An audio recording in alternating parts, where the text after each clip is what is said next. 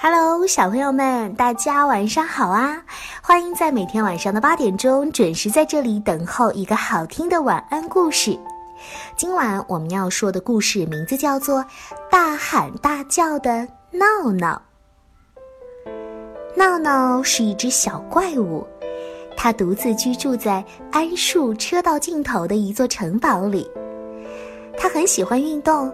特别喜欢左脚跳跳，右脚跳跳，然后两只脚一起跳一跳，并且大喊大叫啊啦啦啦啦啦！哦，瞧瞧，这闹闹上午喊，下午叫，从起床到睡觉，他一整天都在大声的喧闹。你们知道吗？这闹闹啊，可以不知疲倦的一个星期都在大喊大叫。每到星期天，他还会编上一首新歌，叫《我的名字是闹闹》，我就喜欢大喊大叫，啦啦啦。第一个邻居说：“啊，这太过分了，我们已经不止一次给他提意见了。”第二个邻居说。哎呀，跟一个小怪物做邻居已经够倒霉的了，我们再也没有办法忍受你在悠闲的下午茶时间还对着我们大声的吵吵闹闹。于是邻居们打电话报了警。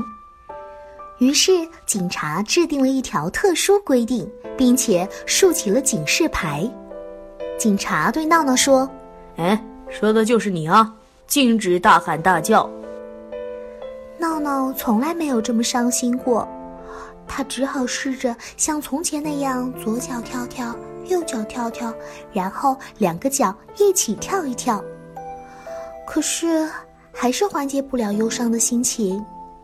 他又试着绕着花园跑，可是光跟眼泪做斗争，他根本跑不起来呀。日子好像永远这么下去了。晚上，闹闹怎么着也睡不着。每到星期天，他都会轻轻地对自己唱：“我的名字叫闹闹，但我不知道我该做什么。”有一天深夜，闹闹正愣愣地看着窗外，忽然他看见一个陌生人正偷偷摸摸地穿过邻居家的花园。闹闹本能的张开了嘴，大叫起来。邻居们都被闹闹的吵闹声吵醒了，纷纷从家里跑了出来。